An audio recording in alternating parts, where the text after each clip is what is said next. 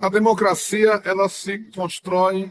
de duas formas. Na democracia representativa, com a eleição dos representantes do povo, prefeitos, vereadores, deputados, deputadas, governadores, governadoras e o presidente da República. E se faz também pela democracia direta, que é isso que o presidente Lula está é, reintroduzindo no país. Nos últimos anos, os canais de participação da sociedade foram obstruídos.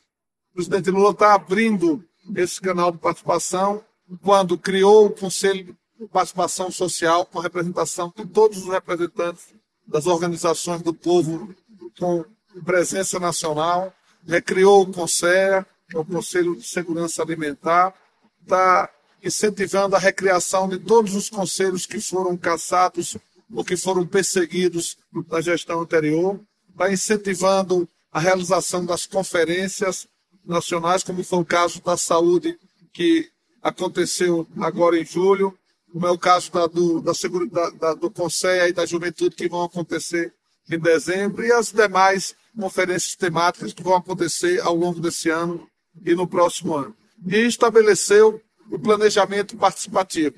É, determinou que eu e a ministra Simone Tebet pudéssemos fazer o planejamento do país com a participação do povo. E assim estamos fazendo. Fizemos em três dimensões. Na, no debate no Fórum Interconselhos, com todos os conselhos do Brasil, nas plenárias presenciais, nós fomos os 26 estados da federação, mais o Distrito Federal, com as pessoas dos movimentos organizados podendo é, colocar suas opiniões e as suas propostas, e na plataforma digital Brasil Participativo, onde teve mais de 4 milhões de acessos, 1 milhão, um milhão e meio de pessoas participaram do início ao final do processo e 8 mil propostas foram consolidadas, além de 35 mil pessoas que participaram das plenárias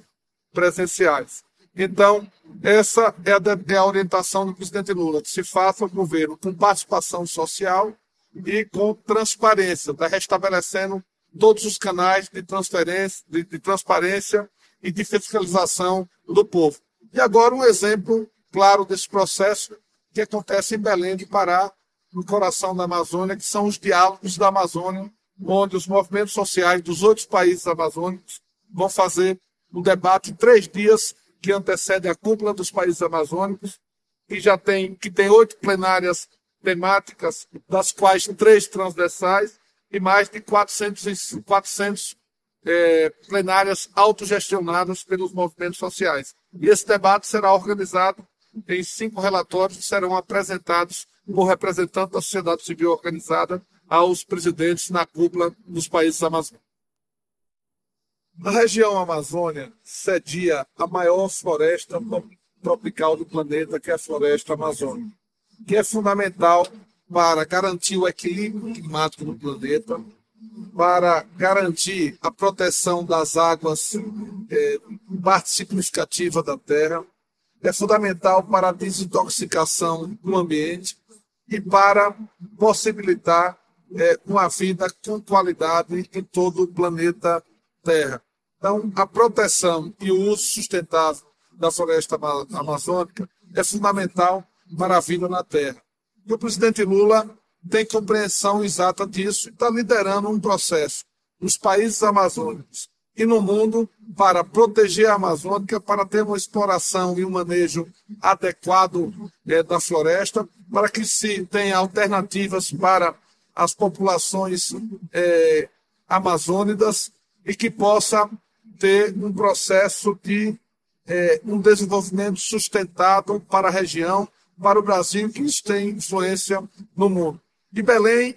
e o, o estado do Pará é um estado gigantesco que tem uma importância é, ambiental e econômica muito grande para a região e para o Brasil. E Belém é uma cidade gigantesca, que tem é, uma importância singular nesse processo, que vai sediar a COP 30, que é o maior evento é, de, de clima e meio ambiente do planeta. E é necessário que tenha algumas ações, como a questão do saneamento básico, que precisa ser, ser resolvido, e, e debater questões como a relação é, dos trabalhadores e dos povos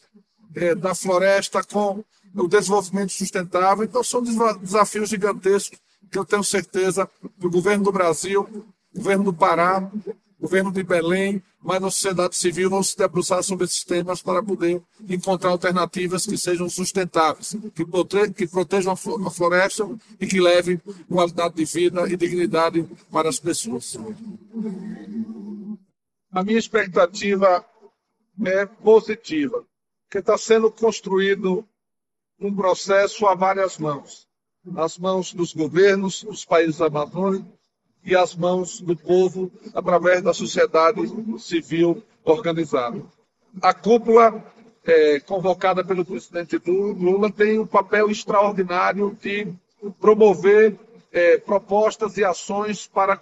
não só compor a COP, como ajudar nas políticas públicas dos respectivos países. Os diálogos amazônicos, organizados por nós, o Ministério da Secretaria-Geral da Presidência, mais em parceria com a sociedade civil organizada, o governo do Estado do Pará e a Prefeitura de Belém, tem um papel fundamental de colocar as impressões digitais do povo amazônida nas